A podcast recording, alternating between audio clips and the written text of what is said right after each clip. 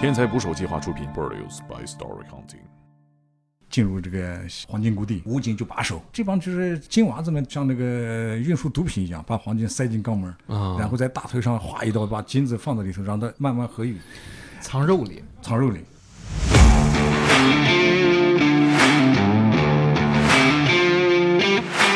你妈藏族里头称为太阳。杨老师，您是哪一年生人啊？一九六一年，蛮荒啊，暴雪啊，野兽啊，淘金者啊，我的一个同事，他把这个狗呢起个名字叫女朋友，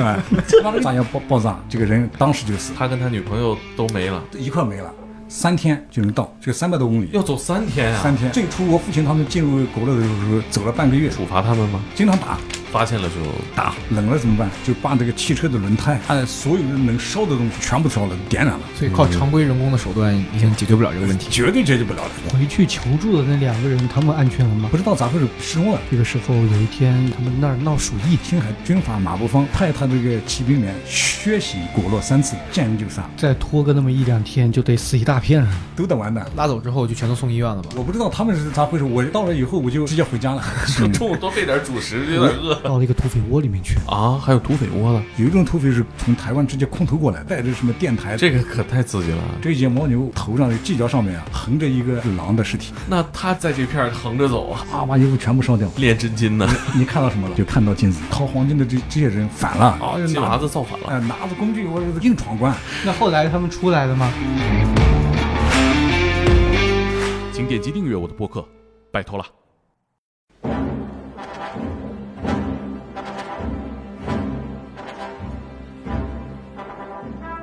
打捞最带劲的职业故事，这里是天才职业，我是猛哥。我是克林，今天我们的嘉宾呢是天才捕手计划公众号新的系列《生死藏地》的作者，生死藏地，西藏藏，也、叫杨尼玛，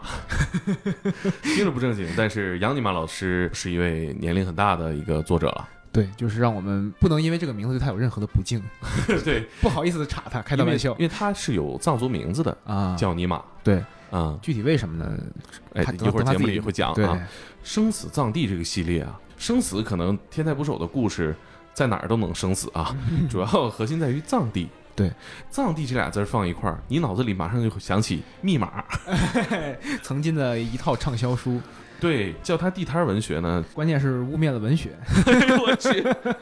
哦，是吗？他那本书就是一个玄幻小说，你可以讲，啊它很夸张，很奇怪。嗯，我大概是小学四五年级时，从他第一本书连载我就开始看，啊，我看到初中第十本完结，嗯，那时候让我对西藏无限幻想。他他那里就就说他们那个藏獒会进化，啊会进化到这叫紫麒麟这么一个玩意哦 儿，这怎么听成穿越火线里的装备？ 差不多吧，就就那个东西。然后我啊他们要去探索什么香巴拉，然后就说这个西藏文化就绵延到了什么那个南美洲的热带雨林啊就大概这种东西吧。哦我印象不深了，但是就是很夸张，印第安纳琼斯哎有点有点那个味啊儿那个味儿，其实就是和同期的《盗墓笔记》《鬼吹灯》其啊实，懂是了，一个类型的故事。那他正经地摊儿文学对，它和藏地其实没没太大关系，只是了让解你记住了一些西藏的特殊情景，但确实没嗯讲什么。那确实和我们今天和杨尼玛老师聊到的真正的藏地的风情是完全不一样的，对，这个故事的能量密度不在一个量级。而且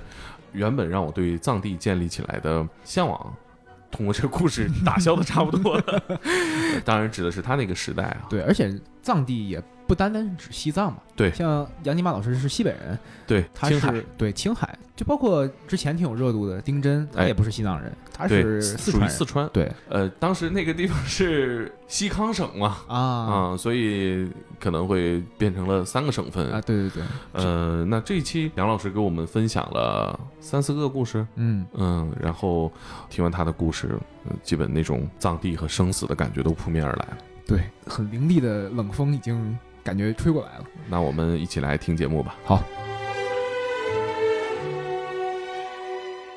那个啥，我父亲是支援边疆建设的一个青年，五十啊年五十、年代初去的去的青海，我我本人就是属于二代，啊属于，比原二 代，原二代，哎原二代，在六十年代出生在这个青海南部一个叫果洛的地方，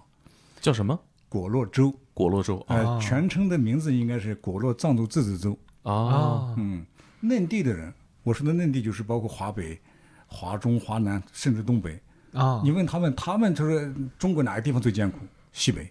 是吧？嗯，如果你问西北的人哪哪最艰苦，青海；嗯你问青海的人哪个地方最艰苦，毫无疑问就是果洛玉树。玉树你们可能知道，因啊为十几年以前那场大地震，对啊嗯呃，全国都有名。但是玉树东边，紧挨着玉树东边的这个果洛州，你们可能都不是太清楚了。那那个地方平均海拔在四千米左右以上。啊，阿尼玛卿雪山呢是藏族传说的，就是四大托天的这个巨人之一。嗯，非常艰苦，一年四季没有夏天的，都平均海拔都是在四千米以上。人会有什么反应吗？生理上？肯定有反应啊。气肺肿，你比如说得感冒了以后，不马上治疗，有可能就会得肺气肿。对肺气肿的结果就有可能导致死亡，对，尤其那个一年代的医疗条件还很一般。啊，非常一般，那时候就非常一般，所以说就医生的作用就很重要呀。嗯，您当时是父亲去援助那边儿，对然后您是在那边出生的。对，在那边长大，长到呃三十来岁吧，这个哦，怪不得您这口音也是有西北 口音，听得出来是吧？听听得出来。因为您您说是从河南来，我就听没有河南口音，都是西北口音。嗯不是我，我到了河南以后，他们都一听就知道我是西北人。 嗯嗯，呃，我我我说这个呃话呢，就是叫叫做青海普通话啊青浦话，青浦话。啊然后也正式跟听众介绍一下，今天的嘉宾是我们“天才捕手”计划的作者杨尼玛杨老师。呃，关于这个名字，我我我多解释几 句。啊就是马修老师前几天发了我一个一个这个什么叫暴雪求生以后，好几个人都就问我，他说你对谁有仇恨还是对谁有意见？你这个名字呃这这这么这这么奇怪啊！有一个就是南昌的朋友，他就比较有有代表性，他就打电话问我，他说咋回事？就是骂人了还是咋了？谁起的名儿？不，这个名字来源是啥样子的？刚才讲了，我是从小在古乐那地方出生长大的。嗯，我父亲有一个藏族朋友，嗯这个朋友呢是跟我父亲特别好，像亲兄弟一样。他就是我们斑马县某一个部落的头人，啊，他从小就特别喜欢我，他特别喜欢，他就从小就把我当儿子一样看，嗯，他就给我起了一个藏文名字，原名叫贾央你妈，啊，知道什么意思吗？不知道。这个呃到了天才捕手以后，马老师这边为了这个方便，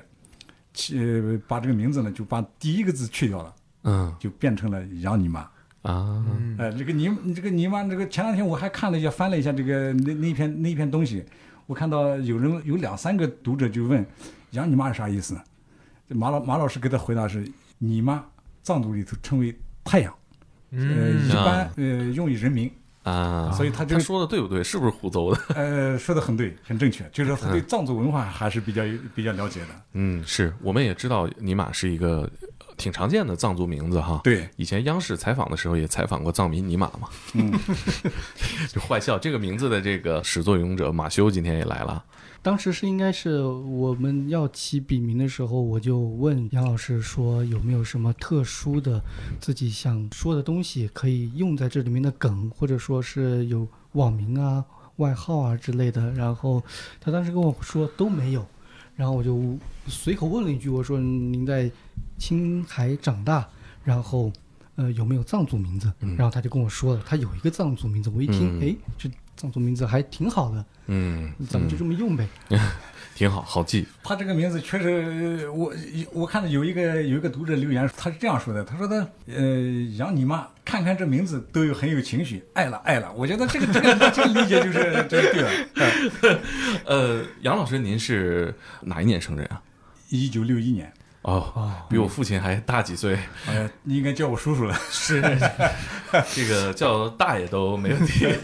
杨老师是我们节目年龄第二高的嘉宾了啊，是我吗啊，是是是，您是你觉得差不多是第一是吧？ 我我感觉我是老大 了。我我有我嘉宾有一期是我的老师，他七十岁了，哦，嗯，又长几岁。那我觉得以杨老师这个年龄段，就是叫这样一个笔名和大家去用文字在天才捕手计划沟通，其实是一个让我觉得非常可爱的一个行为。嗯，很诙谐。对，呃，杨老师也会看评论啊，对，杨老师其实是一个大家没有看见啊，他其实是一个非常可爱的一个人，然对后看起来也不像是六十来岁的这么一个对人，，确实不对是是，对，很眼年神里轻。透着年轻对啊，对，然后他对这个文字也是非常热爱。他嗯呃，杨老师可以说一下，他其实最早刚才说了是在农行啊然后工作，然后后来他是因为自己的兴趣爱好，他就调到一个文学期刊去了。啊哦，还能这样调 但是这样子的，那我们农业银行呃，你们可能这个比较年轻，可能不是太熟悉那个那个时代。呃农业银行它是一个上下直属的关系，嗯，对，相对来说就是全国各个各个地方农业银行的系统调动的话，相对简单一点，不像别的单位调的比较复杂。呃，我小的时候，我父亲特别愿意让我到新华书店，因为他可能很忙，他就把一下子就把我扔到新华书店，一下午都不管我，我就在新华书店，我就是，我就经常就是在那翻翻一些画书呀、图书呀。你比如说，我小时候看的第一部画书就是《钢铁是怎样炼成的》，啊，很多年以后，我对这个保尔·柯萨金啊，对东尼亚呀，那那那那真是这有感情，崇拜崇拜崇拜至极。嗯跟我爸差不多。 哎，是这样子的，果那个那个地方呀，非常艰苦，艰苦意味着什么？就是寂寞。嗯我参加工作以后，就是我八零年参加工作以后，在农业银行就分配到了一个下面的一个营业所，营业所特别寂寞。呃，我以前也给马修讲过，就是那个营业所，因为它是二级单位，它呃，你想果洛几十万平方公里，它呃人又很少，一个公社呢大概就是人员呢，也就是少的五六个，多的十来个，这就不得了了。包括政府这个什么书记、呃乡长之类的啊，然后各个单位，你比如说银行呀、营业所呀、这个民贸公司呀、粮站呀，这些人加起来也就是十来个人，所以这时候你很无聊，无聊是干什么呢？大家都喝酒、抽烟、敲女孩的门，哎 就就干这些 事儿。我那女孩子干嘛呢？ 那个女孩子去的，所以一去就很多故事，就是呃这这就有很多爱情故事、感情故嗯事发生。哦，你比如说我，我讲一个最寂寞的一个事儿，我的一个同事非常寂寞无聊，他从小养一条狗，他把这个狗呢，呃，起了名字叫女朋友。 哎，把这个女朋友这个天天呃养养大了以后，有一天呢，呃，觉得觉得很 很很无聊。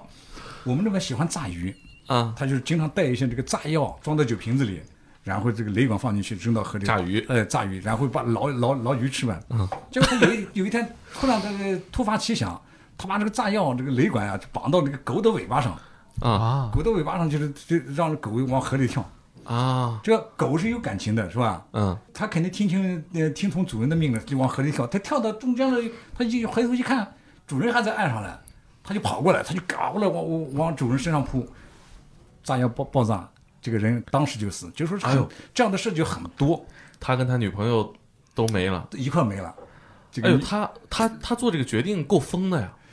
无聊嘛，无聊啊，他把狗憋炸疯了。对，无聊嘛。我引用的下面这句话就是我我也不喜欢干这些无聊，我属于无聊才读书。嗯啊，就拿了一些很多就是因为小的时候我父亲他们不是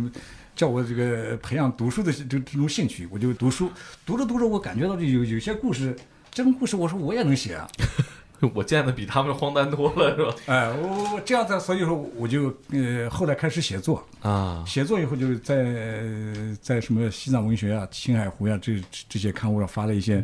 一些小说以后，就是我们农业银行湖北省办了一个文学杂志叫《金朝》，嗯，金朝呢，他们就有有一次在武汉大学中文系搞了一个文学文学讲座班，我就去参加了。参加了以后，这个主编就问我，他说你愿不愿意过来到编辑部来？我说当然了，这个就就搞文学这个事，我宁愿宁愿放弃这个业务，我也也也要到这儿来。这样的话就调到编辑部，编辑部以后，这个因为各方面的原因，杂志又搬到北京，我们总业农业银行总行在公主坟那边。嗯，在那又待了几年，然后又回到了郑州，所以说我是从青海这样子哦，定居到郑州来的。杨老师老北漂了，我是马修的前辈，北漂的话，那是是嗯呃，这个嗯都是是我们所有人的前辈啊呃，我二十年以前就是一直在这漂了几年，我觉得是在北京，我我觉得户口也进不来，人也进不来，我干脆还是找一个比较稳妥的地方，这才回去的。嗯跟我们现在想的其实是一样的。我觉得杨老师走早了，当时还可以盼一下啊。 我我觉得杨老师的故事从标题到文字都透着生猛，是吧？关键词蛮荒啊、暴雪啊、野兽啊、淘金者啊，感觉像看美国西部片儿一样啊。这全是虚构故事里的符号。对，就是因为这些拼凑在一起太荒诞、太野蛮了。但是事实就是，有有时候不是说嘛，他那个呃那个美国的那个这个非虚构的那个哪个什么说，他说真实的生活往往比虚构的更更精彩。更真实，嗯是有有这样的一种说法是吧？所以说生活当中的有有些东西真的出乎你的意料。嗯哎、我就刚才咱就说的那个暴风雪的故事，嗯二十世纪八十年代八几年，八七年还是八几年，有一年冬天，准备回西宁过年，因为那时候那时候的斑马线呢，就是跟西宁之间还没有通班车，但是那一年好像是第一年有班车，我们大概就十来个人坐上班车就回西宁，大概是个什么样的车呀？呃，十五个人左右的那种小小巴车小巴车。嗯，前面我提到那个阿尼马钦雪山，那是进国洛或者出国洛的必经之路啊，那是海拔大概在五千米，山峰高的是在六千多米。你要是出入西宁，你必须要路路呃走这条路才能出去，不像今天有有飞机有高速了。那时候的唯一的路就是要要翻越这个呃阿尼马钦大雪山。它这个到山顶的时候，它就它就有个山沟里头就修了一条路，这条路呢就是两边都是悬崖，中间是一条路。而果洛这个这个这个地方呢，就是一年四季山顶上都是大风，那个风大概就是至少在我觉得是在五六级七八级这这样大，它经常会把一阵大风刮来以后，你这个路面不是旁边都是悬崖绝壁嘛，嗯，有很多积雪，它把一阵风下去就会把那雪全部吹下来以后，就会挡在这个路中间，造成封山。结果那天不幸我们就走到那以后，突然封山了。封山不仅是我们一辆车，大概有好几辆车，有卡车，我们从斑马的，有大日的，有州上果洛州大武去的，都走到那，都堵到那了。一般这种情况怎么解决呢？除了自己解决，就是自己动员人，就是拔拔雪。但是这次风雪太大，呃，没没办法解决。那是个什么样的路口啊？在山顶上嘛，在山顶上就是两面是悬崖嘛，啊就翻过、哦翻过这个山以后就应该开开始下下山了，嗯有点像那个环山公路现在那种那就是环山公路，啊，就是那个很很糟糕的那种那那那嗯那明白那五五十年那个路况也非常差，也没个栏杆儿，就是啥很危险都没有，啥都没有，那个就也是那个路都是沙石的，啊。嗯，这种沙石路这个经常会造成翻车。我们嗯这个、我们这个这个还还算还算是好，结果几天以后车上有十来个人，其中我我前面坐着一个三十来岁的一个妇女，带着一个大概五六岁的一个一个小女孩儿，然后旁边还有几个、呃两个藏族，两个藏族穿着皮袄就不停的在念六字真言，六字真言你们懂吗？啊不懂。阿尼玛尼玛一红，就是这个啊呃这叫六字真言，就是六字藏真言啊嗯哎，藏族人就喜欢念这个。我觉得他们念好像是在保平安似的，这个啊，坐在我旁边，当时有什么解决方案吗？听我跟你讲，这样子一封山以后呢，就是因为我们出发以前，这个人们都不会带太多的干粮，因为按照日常的这个计划，三天就能到，这个三百多公里，嗯，要走三天啊，三天。三百多公里走三天啊你，现在感到不可思议是吧？ 三百多公里半天就到了。那你说的是现在，三十年前、四十年前，最初我父亲他们进入国乐的时候走了半个月，那是没车，那是全部靠两个腿或者是骑马。嗯所以那那我们那个八十年代的时候，仍然还是要要走三天的时间。三天时间一般来说，他们都会带几个饼子或者是馒头之类的，或者是水果糖之类的。但那时候没没水果，果那地方艰苦的人，小孩子一年四季吃不到水果的，水果糖、罐头、一点点心之类的。待了三天以后，这些东西吃完了怎么办？大家都很担心啊。当时去的还有一个我们乡的一个书记，还有一个武警战士，这些人就站出来了。这时候关键时候还是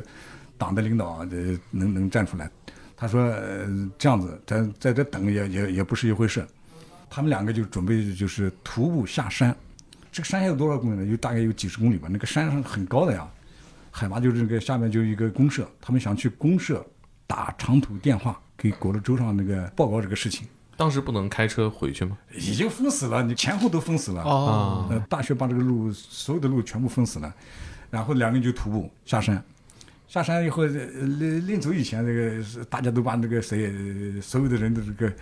口粮都集中起来了，有几个水果糖，有一有一个馒头，有一个饼子什么的，就是做了个平均分配，给他俩不是太多，但是总的食物也不是太多，就下山了。下山以后，这个因为那时候没有电话呀、啊我们不像现在我们有电话什么的，随时可以联系啊。也不知道什么什么情况，我们只留在山上的这些人呢，就是冷，冷了怎么办？就在车下面来回跑跺脚取暖。一取暖嘛，你本来就饿，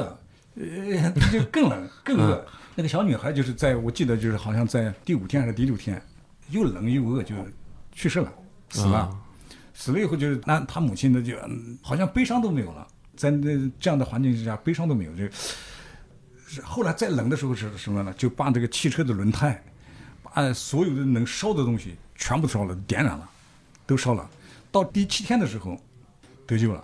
怎么得救呢？就是这下山的人，可能是据说后来啊，就是给州委书记打电话，州委书记又给省大、呃省上省委打电话，省委又联系兰州空军呃某一个航空兵派来直升飞机，哦，直升飞机过来了，大家才得救。所以靠常规人工的手段已经解决不了这个问题。绝对解决不了的。说到这，我还有一个呃一个细节，也是二十世纪七十年代末八十年代初，我母亲春节前接到老家的电报，说是她父亲，也就是我我姥爷病危，让她回去看老人。结果他那时候走那时候还没有班车，我有个表叔是在青海省第三汽运输公司某一个队当支部书记，就给他打电报说是能不能派辆车过来接一下。结果就有有辆卡车来接他，别人都坐不上的，我妈还是很牛的，能能能能有一个专车来接，就是大卡车上来接他。结果也是走到这个马金阿尼马金雪山上，大雪封山，跟这情况是一样的。大风一吹，两边的雪全部堵到路上，堵到路上以后，你车根本过不了。然后他幸运一点的啥，他车能拐回来，调到山下的一个运输站。运输站你们知道吗？也不是太清楚啊。嗯，就是说听整说个整个这个呃这一条公路，就是西宁至果洛的公路叫宁果路。嗯，宁果路大概一二百公里，或者是呃近一点，或者是远一点，距离不等。他会修一个一排房子，青海省汽车运输公司做的。这个房子呢，就一间一间的，就是给司机准备食宿的地方。嗯，哎，叫运运输站。嗯，这运输站是个那个年代的，这这给生活后勤做了保障。其实就跟现在的嗯服务区比较类似。对对对，就是服务区，应该是就是最早的服务区的嗯那个那个那个那个形状。他能拐回来，结果我母亲就在那个运输站住了整整一个月，啊，他就也走不了，也回来也回来不了。幸好一点就是那个运输站还有吃的嘛，有食物嘛，不会被饿死，也不会被冻死。结果这个消息不知道怎么传到我我老家来了。老老家都都到处传说说我母亲被坏人大卸八块了，哎呀，就是那那时候的交通非常非常嗯糟糕，非常困难。这七天，那后来那几天就没吃东西吗？那那这哪有东西吃呀？就是就是忍着。现在想着饿的这眼睛都是花的，都是冒冒着金星。形形容一下吧，用文学语言来形容一下，就好像你睁开眼就能看到天空中有人在那跳舞似的，在那向你招手似的，就是这种感觉。那真是九死一生。那可是像您还说他多少带了一些干粮，可是水是完全没有。水没有啊，那有是血嘛，血就是水啊，那就是对化化学水啊。这就烧的那个喝的广告，哎，喝的绝对你也喝不了多少。那在想什么呢？还能记住吗？呃人在危险的时候是是什么都是都想不起来的，但我是想不起来的啥的。您那几天都是很漫长的呀是啊，大家就是前后组织，前面的车，后边的车，啊，然后主要就是讨论怎么样，就是能能能下面的人就能获救，怎么样的方式获救。那大家当时就没有想过，就是一起全部走下山去。走下山那那更危险啊！那个山是你看不清道路的呀，整个把那公路全部覆盖了，你说不好，你啪嗒一下就掉掉到哪个沟里头，你你你人都找不见。回去求助的那两个人，他们安全了吗？这是后来啊，当时都不知道有一有一个人就是解放军武警战士，不知道咋回事失踪了。啊失踪了，哎两个人还能有一个人失踪了。有一个人失踪了，有一个人具体情况就是那个乡里的那个书记，终于走到那个公社里打通电话，后来这才才有这个什么直升飞机。那我那也是我第一次见直升飞机，以前没见过的，我不知道飞机是是是是啥东西的。嗯，现在直升飞机也不好见， 真是见到真实也很难。直升飞机嘛，嗯，那也好见。我是两千年以以后回河南以后立的职，立立职以后呢，我有一段时间是在又重新回到青海，在青海湖西岸有个县叫天津县，在那儿、呃打工，呃玩儿写作。有一年就是北京的这个勘探队有一个直升飞机小队，专门在那就是一点一点的勘探，正好就是我们的公司就负责他们招待他们的这个吃喝。啊，呃，那飞行员特别熟悉，呃拉着我这上，他到飞机上去看看，哦，就飞起来就，那那也是第一次上飞机，上直升飞机，那看到飞机的时候没觉得是幻觉啊？哎，这时候那呃以以往的苦难都已经忘记了， 就是跟跟您聊的时候，我才能想才能想起来，其实呃想起来那时候真的是，哎呀，就是比较艰难的时时刻吧。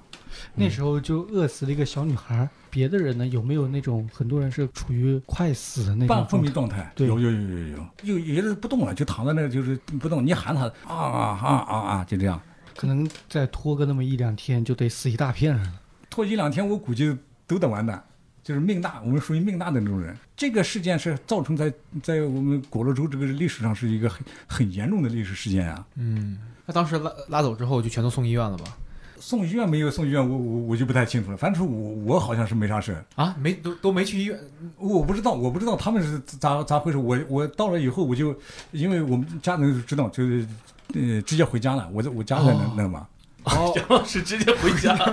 是回西宁还是回果洛？西宁西宁西宁，哎那时候在都都往西宁走。哦，啊这是没想到的，都能养。说 中午多备点主食，有点饿我毕竟是年轻啊，年轻就是好啊。那时候年多轻大就是年二十来岁吧，啊嗯，不到三十岁。所以在果洛那个地方，就是呃，用现在的话说，他们对这果洛的这这些汉族也好，还是藏族也好，他们对生死都好像很看得很淡。早上咱们俩在聊天呢，中午就传来消息，他没了，砸没了，翻车了，经常性的翻车。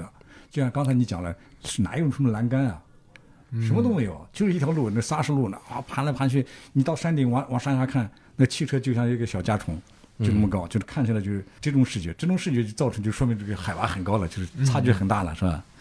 经常就是这样子的，我的有些朋友就是这样死的呀。今天还在一起聊，还在一起喝酒呢，第二天下午传来消息说山上翻车了，您那会儿是在银行工作去收金子，那是多大的时候？也就是这个这个时期嘛，啊，也就是这个事情。那时候这个这个啥，咱们国家这个黄金收购还是在归属于人民银行。国乐中那时候没没有人行，就就我们农业银行一家。国乐中农行就就会派一些身身体好的，组成这个收金子的一个一个小队，几个人就进入这个黄金谷地，武警就把守，把守在这个呃沟口，开始收黄金。这帮就是金娃子们掏金娃子，这个是也也也很苦。说说实在的，他也很苦。他们这个为为把那一点黄金带出来，就不惜一切手段，比如说把黄金就像像那个运输毒品一样，把黄金塞进肛门，啊然后在大腿上划一刀，把金子放在里头，让它慢慢合匀，藏肉里，藏肉里，藏到肉里的就是等它上长好以后，呃，要出来嘛。出来的时候，呃，还要进行检查，怎么检查呢？金头就是专门有组织他们的人嘛，啊，就把他们所有的人都集中起来，集中到一个一一个一块空地方，已经给你买好了这个从里到外这个衣服都已经买好了，你把所有的这个穿的，你就是你在呃淘金厂穿的衣服，所有的衣服你你都要脱下来，脱下来当场烧，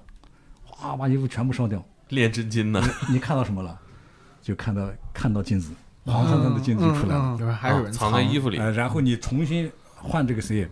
人家给你准备好的衣服，嗯，走吧。啊，但有时候这个你像身体内内部的黄金，它是检查不出来，检查不出来的，处罚他们吗？处罚呀，打呀，经常打，发现了就打，打的严重吗？打的严重。那把金子藏在身体里面会有什么危害吗？就之前想象藏毒，它是万一毒品破了，它是有生命危险。那金子有没有？重金属中毒应该会吧？这个我还真不知道，这个你提这个问题我还真真不知道。但是据我所知，就没有发生过这个因为中毒这个事件这样的事件。哦，哎，它也不是个规则图形啊，就它很锋利啊，那种金子，很还是钝啊还是说是那炖的炖的炖的哦，它不嗯不不不锋利，它那个就是在水里金头块摸子哎，在嗯它称为沙金，它不是说你你你想象当中的那个什么沙金，沙金是经过水的这个多少年的冲洗之后，那块儿也不大呀，就是不大呀，是一粒一粒的呀。那它怎么藏肛门里啊？就一点一点比方说一点吧，一啊克吧，它塑料再包起来。哦，那《闯关东》里也有这个剧情，你有印象吗？嗯嗯刘斌那个，是这些剧情肯定都来来自于这、这些生活。嗯那我想问他们这个金子，就比如说这么一粒一克带出去了，就我们现在来看好像也不是值多少钱啊，就一克。那那个时候呢？那个时候可能就因为青海那个时候专门有一个地下的黄金市场，就是在悉尼有有一些人专门干这个事儿，黑市黑市，要要比国家收购的要高好几倍，所以没有利益，人们怎么会这样做呢？利益比较大的他们当时这个工作叫淘金娃淘金吧，啊，是一般什么样人干这个活儿？啊就是青海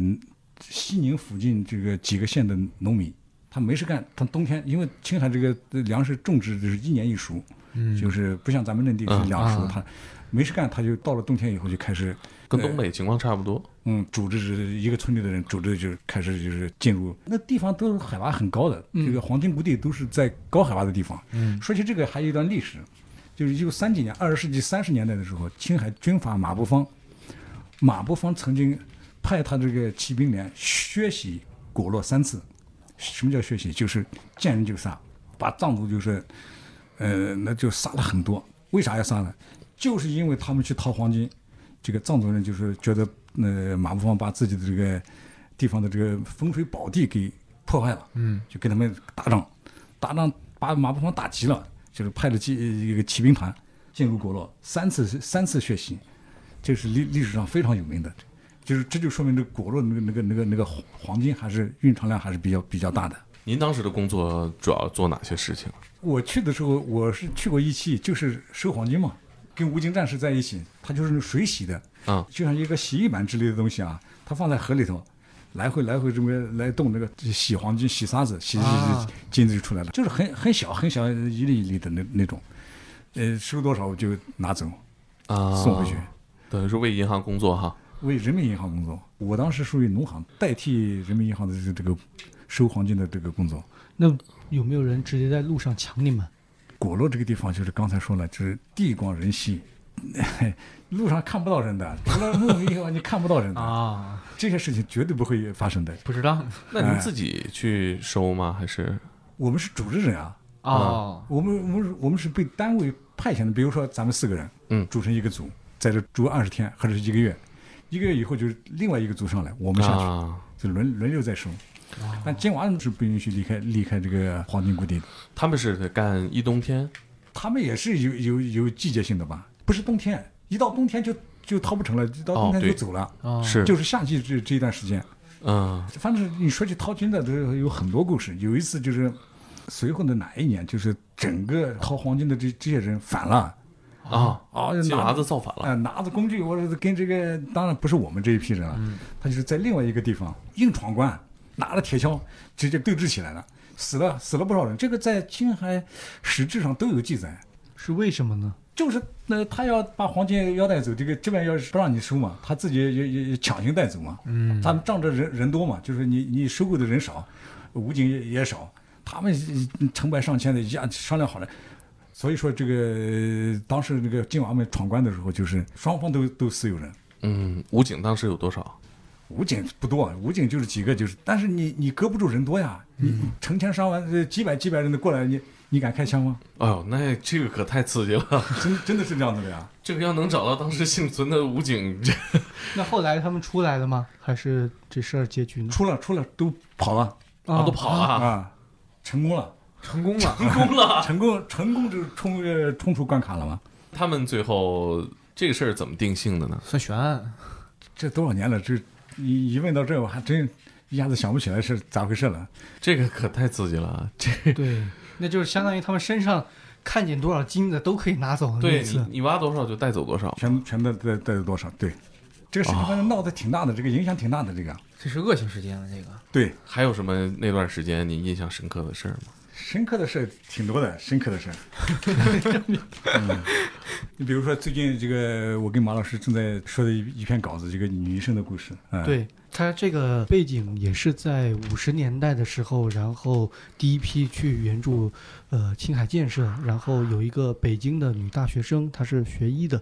然后就说她响应国家号召，也去青海援助。到那儿之后，然后就调到了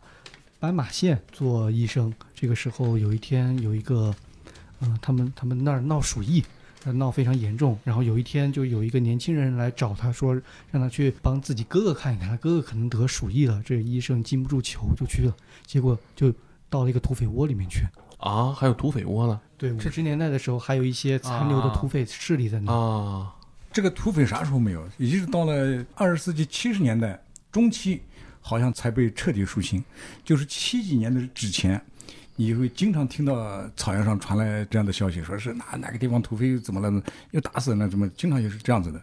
这些土匪是哪些呢？这些土匪就是青海军阀马步芳在四九年逃到台湾去以后，嗯，他手下的那帮人，嗯，他手下那帮人，因为在青海西宁这一带呢，他没法混。人民武装也也那那也厉害，也管得很严。那会儿还西康省呢哈。对，这个然后他们这个这帮人就呃流传到这个青海南部，就是我说的果洛，啊，嗯果洛这一带呢是人迹罕至罕至，对，他就是没有什么人，他所以他好好好生活下来。嗯他他生活的方法就是他有两种土匪，有一种土匪是呃从台湾直接空投过来的，哦，空投过来，哎、空投带着什么电台，带着这什么枪啊，带着什么这个这啊很多东西，这个就有对点特种兵的那种感觉。对，当时不是等于说还没打完嘛，台湾那边还在还以准这备边反为攻最后，对对对，以这边为最后的根据地还在打嘛。台湾他们好像是经常把青海这一带，就是草原上这一带啊，当做空投最好的选择的地方。因为矿是吗？对呀、为什么呀？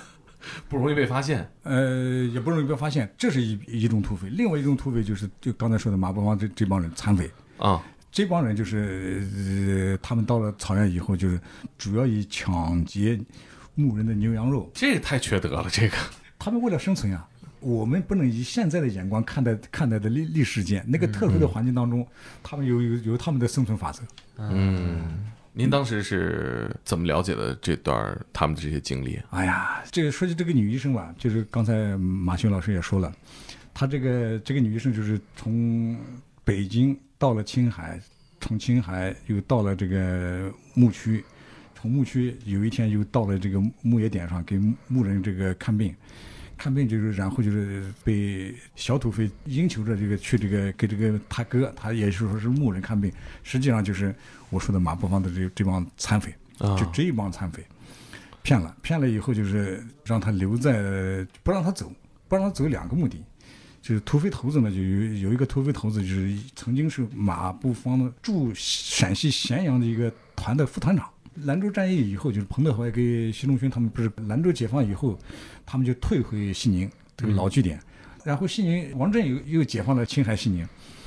这帮人就更没法跑了，一一直跑到这边。这个土匪帮这个这个女女医生来了以后，就两个目的，一个就是给她当压寨夫人，另外就是因为土匪他也也也有身体不健康的时候呀，啊他就想让这个女医生给他做随队的医生。啊！这女医生被掠逐这三年当中呀，就是一呃想想跑了，想逃跑了，多少次都没成功。那然后土匪就打他，到最后面两年多以后，这个女医生竟然怀孕了啊！怎么办？然后就这个土匪头子就把她送到他手下的一个一个亲信，这个亲信呢就是四川省穰塘县，呃，有一个叫张腊春，在那生的孩子。生了孩子以后，他又重新又回到这个草原上来，结果正好有一天就遇到果洛独立骑兵团的这个三三连，啊，三连正在剿匪，就顺势就把他们给剿了，这才他才逃出这个土匪的魔爪。这是哪年的事儿啊？这一九五四、五五、五六、五七年这几年的时间的事吧。这个女医生一辈子，嗯咋咋说呢？她这个这个啊，这个命运就发生了让你让你难以想象的这个这个这个变化。这就说明了什么什么问题了？古洛那个地方确实太艰苦，发生的事情太令人匪夷所思。咱们刚才前面不是说了吗？你你你你有些细节是你你你你构思写小说你你都想想不出来的细节，就就是这样子的。那地方有什么野生动物呢？有啊，呃，你像棕熊、呃狼，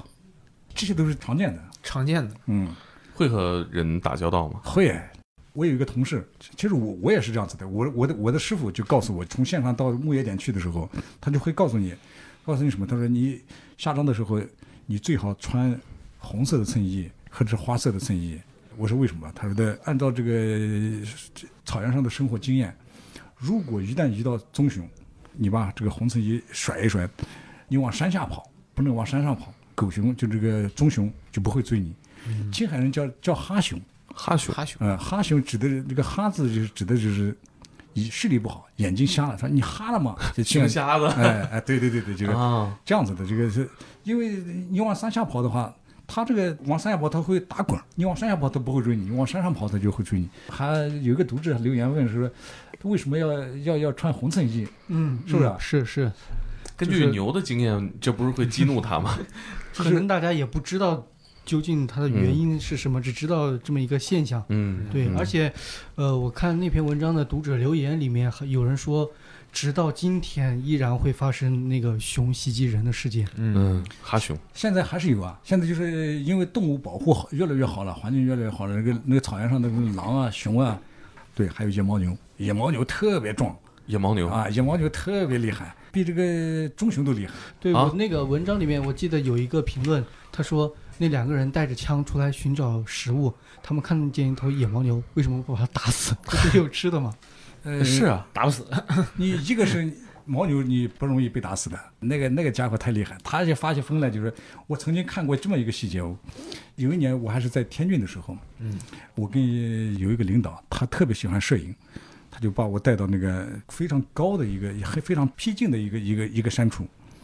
就看见两个牦牛打架呀，啊，两个野牦牛在打架呀，惊心动魄，呱就是两两个撞，那呱呱撞，非常非常厉害。我小的时候，大概我小的时候大概就是我刚参加工作，八十年代上个世纪八十年代中期，那时候我我属于文学青年，突发奇想，我就请了半半个月假，背着猫就到草原深处去走。到走到达日县有有一个这个，据说是哥萨尔，你知道吗？哥萨尔就是中国三大死尸，格萨尔王啊啊，格萨尔王啊，嗯，格萨尔王的遗迹，遗迹那地方有一个巨大的那个一个废墟，在那个废墟的那那废墟那个那个地方呢，呃，我碰到了一头野牦牛。这个野牦牛，但是有个特点就是它头上的犄角，犄角上面啊横着一个像狗，实际上那是狼的尸体。哦，因为它自己取不下来，不像人有手可以取下来。那么你你想一想，这个狼的尸体怎么会跑到这个野野野野牦牛那个犄角上呢？顶死了，激烈的搏斗，那就是你死我活，这绝对是那你你想象不，我们我是没看到，但我我我看到了这个现象，你可以想象的，当时这个狼跟牛的搏斗是那，对他取不下来，它取不下来，它就顶着。顶着，然后这尸体慢慢慢慢分化，然后这成了一个干尸在上在上面。哦哎呦，那他在这片儿横着走啊那那就是横着走啊！太毛是所以说野牦牛很很厉害，你不敢惹。啊你开枪打你，那你打不死，就枪声引来以后，他把你嗯首先把你顶死，就你是，除非你一枪把它打死，你你很难把他打死。对你打不死它，它就得把你弄死，对，你就得挂在那儿了。 有一次哪一年，我看这个中央四频道，它有一个《走遍中国》，嗯， 《走遍中国》它就是讲这个看到这个野牦牛，他们的摄摄影车，那野牦牛过来以后，轻轻一抵，那个车都翻了。啊这个我看到那个《走遍中国》里的有有有有一个细节，好像到了西藏哪一个地方是，好像是到了西藏哪哪哪一带，反正是一个一个牧区，就说牦牛的力力量特别大，啊！所以你不敢那么讲牦牛不敢轻易轻易的惹。也是哈，那篇文章在“天才不朽计划”公众号里面回复什么关键字查看呢？它的系列名字叫做《生死葬地》，嗯，西藏的可以看到这篇我再讲一个故事。呃，我的一个同学的妈妈是个军人，就是四九年以前就在青岛那边当兵了。当兵以后就到哪了？就驻防在这个嘉兴。嘉兴的时候，这个啥，他待了几年以后，这个整个部队移防，移防到哪了？移防到兰州了。嗯，到兰兰州了以后，这个待了一段时间呢，就是把这个啥，把这个部队全部下到地方了，接着就复员到地方了，有的到白银啊，有的到青海啊，当这些工人啊，或者是这一类的，算是移民吧。这个我同学的这个这个妈妈呢，就呃就说是西宁比较好，去西宁了。到了西宁以后，就把他又分到国洛了，分到国洛以后，就再分到又分到斑马了。到斑马以后呢，他就呃被一个河北去的一个知识青年，家庭出身不是太好，是大概是地主成分，因为那时候的地主成分才、才有、才有资格有文化嘛。嗯，对，然后就随着扎西王旭，扎西王旭知道吗？就是红军路过四川甘孜，有四个藏米青年参加红军，就是在红军史上只有四大的这个藏族藏族红军，呃，四大老红军。《西行漫记》里头就有对扎西王旭的介绍。扎西王旭是这个人呢，就是一九五二年受这个谁呃彭德怀、习仲勋他们派出的这个西北军政委员会国洛工作团的团长。他这个呃这么一个人，我同学的爸爸这个就就是他手下二百二十名团员当中的这这一个人，他们就结婚了。那时候的人事人事关系其实不像我们现在想象的这么好呀，五十年代人和人多好也不见得。呃，因为他这个我同学的爸爸呢，就是跟这个县委书记可能有一点矛盾，啥矛盾呢？就是，呃，同学的妈妈当时很年轻很漂亮，呃那个县县委书记追求没没追到，结果这个女的又嫁给这个、呃、我这个好像县委办公室的一个一个副主任了，就是我同学的爸爸。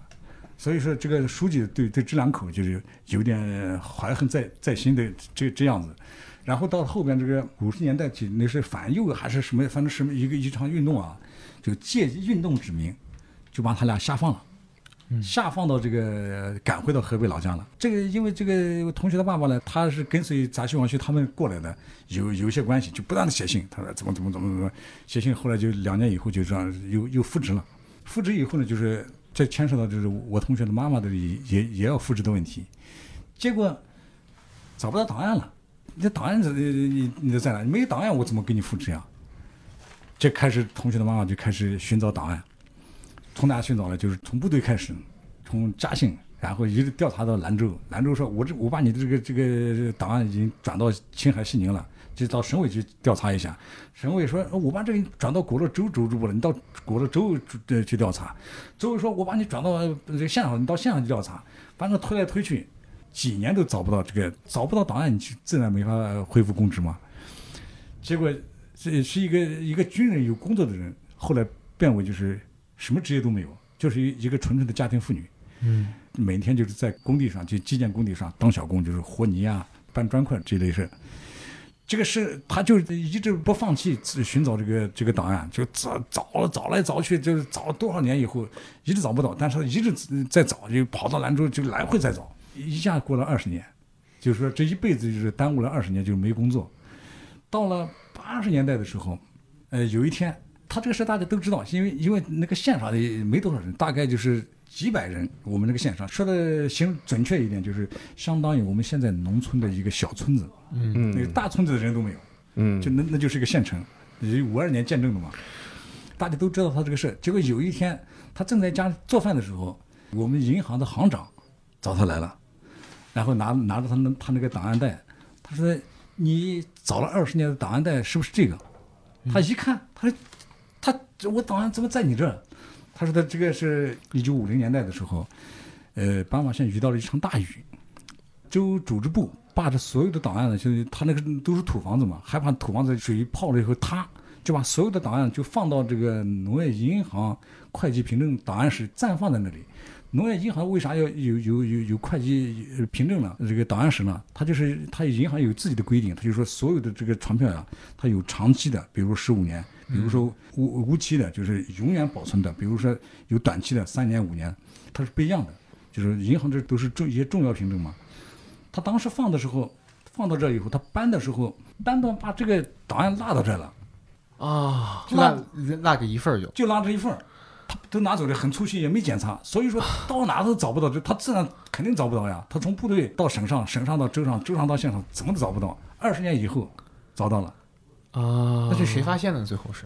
就行是长嘛？就是我们这个行长清理档案的时候说，哎，哎呦，怎么怎么怎么看见这个档案了？行长是要退休了吗？怎么想起清理档案了？呃，不是，他是要搬家了，啊，也要搬哎、了。也是要搬，就建了更好的房子。哎哎呦呀，太找到唏房嘘子，了。然后他悲喜交集啊，哎呀，这个很高兴，就是，呃，然后就给组织部就是就申请吧，说是我的档案找到了，那好吧，那你找到了，那就恢复公职吧，就是是一层一层的报给州上报，然后就同意批复同意吧，就参加、呃重新恢复公职吧。人不能太高兴，人太高兴他总会出事的啊。结果那天晚上他高兴一高兴，好，咱们组织一个家宴，又是买菜又是买酒的，大家就吃吃饭喝酒，然后，呃，在一起就是给邻居们都叫来，都是就是很高兴的意思，就是庆庆贺一下呗。喝了点酒，吃了很多菜，第二天就准备上班了，呃，准备去报道上班了。结果到了十点以后还没起床，他男人就说：“你咋回事？这今天去上班了，平时你 老是想着上班，今天上班你咋不起床了？”这一推他，不带动了，推他一看，大约是就是现在开始是脑梗吧，啊，乐极生悲。啊！这个这个事，你说你你说可笑不可哎笑？呀，这太唏嘘了。呃，现场听听说这个事以后，这个当年那个让他们回家的那个书记也过来看了，组织部的也过来看了，然后还还拿了一件什么这东西那东西，看看也没用啊。但是书记好像是有一些同情心了，就是，呃，嗯就说你还是按这个啥吧，呃，按病退给你退吧。啊这样就是待了几年，然后就回到西宁。像这这种人啊，就是过去的这到国内去的很大一批人悲喜交集，你搞不清楚他们的经历，在这个地方，人的命运真的是说不准啊。说不准。然后呃我还说一个我我的一个前辈，我的一个前辈是山东人，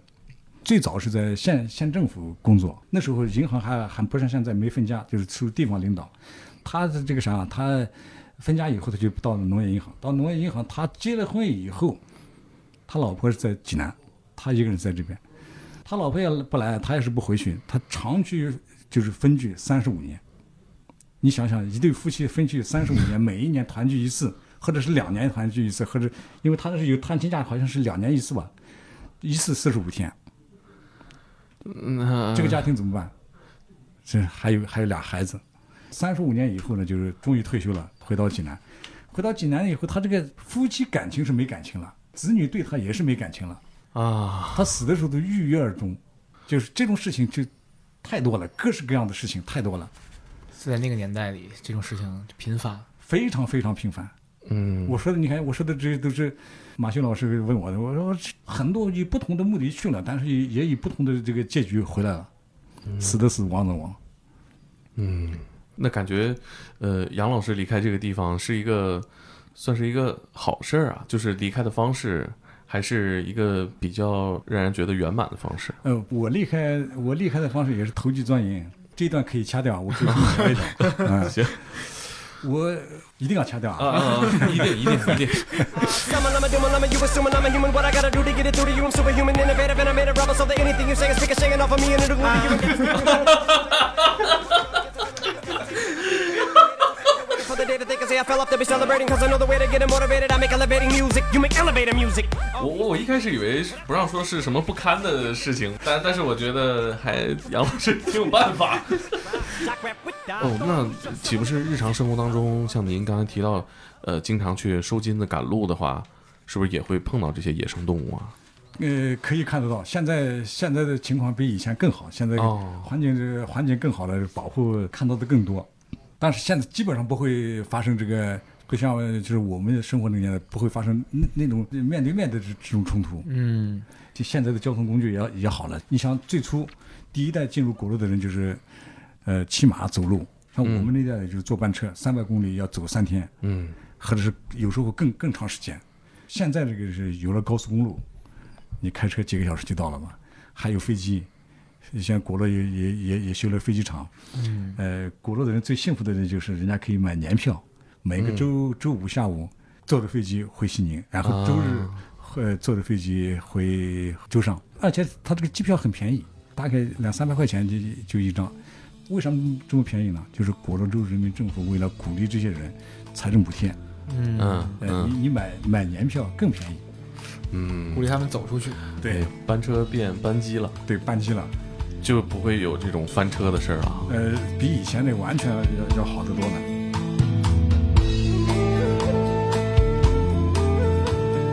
以上就是本期的天才职业，是杨尼玛老师的生死葬地，我仿佛仿佛在那儿死过一次，是吧？ 对，因为他那个环山公路上的那个，啊让我觉得有点儿和这个人境已经离得有点远了。是，其实那个环境对我们来说太遥远了，对，时间、空间距离你我都太遥远了。你甚至没法从这个故事里和某一个角色、某一个人物共情。就是我觉得那个时候他们是处于一个没有任何选择的年代，嗯，他们处于一个没有任何选择的空间。对，你看这个有人疯了炸狗，嗯呃，有人像杨尼玛老师一样，他挺好的，热爱阅读和写作。嗯反观现在啊，我们其实现在经历的是一个选择过剩的年代，嗯，过载了。过载了。我们在任何事情上，可能呢小事情吧嗯，都有 N 多个选择。嗯至少比如说，如果让我们带入杨尼玛老师的话，我们现在就从内容上就有很多很多很多很多的选择。对，不可能只有一本《钢铁是怎样炼成的》。对，包括其实那个时候有关知青的一些文学和影视里面也能看到，抓到一本书就玩命的看。对我之前听那个北大的戴锦华老师说，他小时候那个《第三帝国》那一套书，这是反复看了二十遍，快都背烂会了。背了。嗯，说到这儿呢，也跟大家预告一下，《生死葬地》呢，明天，也就是周六将会更新新一篇的故事。四月十七号，对，就是我们节目里面提到了，但是没有完全展开讲的《土匪劫走了一个女大学生的一个故事，这一段传奇经历吧。对，在那个文章里会有更多的细节。嗯，而且我们刚刚看到的时候正在画图啊，嗯，还是挺精美的，对吧？土匪这个故事就， 我现在已经更遥远，离我们更遥远。对，那匪这个东西就你只有打 CS 的时候才能听见匪。呃，我说到这儿，我其实最后想聊聊呃杨老师给我们的感觉啊， 嗯，就是杨老师是一个呃年龄比我父亲大几岁，但是精气神儿很足，感觉很强壮、很有力量感的一个人。对，你眼睛炯炯有神。对，然后可能呃离开藏地很久了，脸上依然带着那种高原的带来的风蚀的皮肤的质感。对，不知道和他会不会和他长期在那个地方生活有关系？感觉他嗯回到这边可能会生活的更从容一些，嗯身体很好。我们也是多看书，多吃牛羊肉，多吃牛羊肉。这，呃，杨尼玛老师在谈到生死的时候，其实你能感觉到他对生死的呃一种平淡，对于死亡的一种平淡。对，像他在节目里说，可能今天还聊天的朋友，明天就不在了。嗯，这种事情是你没法通过故事去理解的，嗯这是一个很真实的、很难理解的情感。是我我就感觉到他们那一辈人啊，包括我们的父母，在谈论生死的时候，比我们看的要轻很多。就嗯他们会谈到谁谁谁死了，嗯谁谁谁走了，没了，嗯。嗯，会有一种让我觉得举重若轻的感觉。哦，你这么一说，我突然想起我之前看那个马未都，他拿出来自己一张年轻时的照片儿，因为那个那个年代嘛，他是一个会死人的年代，他就说，你看这张照片里这个人，你说他明天去杀个人，我是相信的，马未都自己说的，嗯但是现在他那个和蔼的脸 已经没有没有那种神情了，这嗯是那个特殊年代造就的。是啊，如果大家喜欢的话，我们会邀请杨尼玛老师再来录我们的天才职业的节目。虽然杨尼玛老师的职业距现在有一点久远了啊，但是我相信，不管是在当时中国的西部淘金的故事，他嗯作为银行的职员，嗯，还是他此后从事的工作，还有很多我们值得听的故事。对，今天杨一马老师只是讲了一点点小的切片吧，嗯他的那个也是时间比较紧 啊，我看他那张大纲上密密麻麻写了， 写太多了。确实爱写，杨老师确实爱写。啊，结果就讲了一块儿，然很可惜，后很可惜。对，大家持续关注吧，嗯然后别忘了明天去“天才捕手计划”公众号看《生死藏地》的新的故事。哎，那我们就聊到这儿。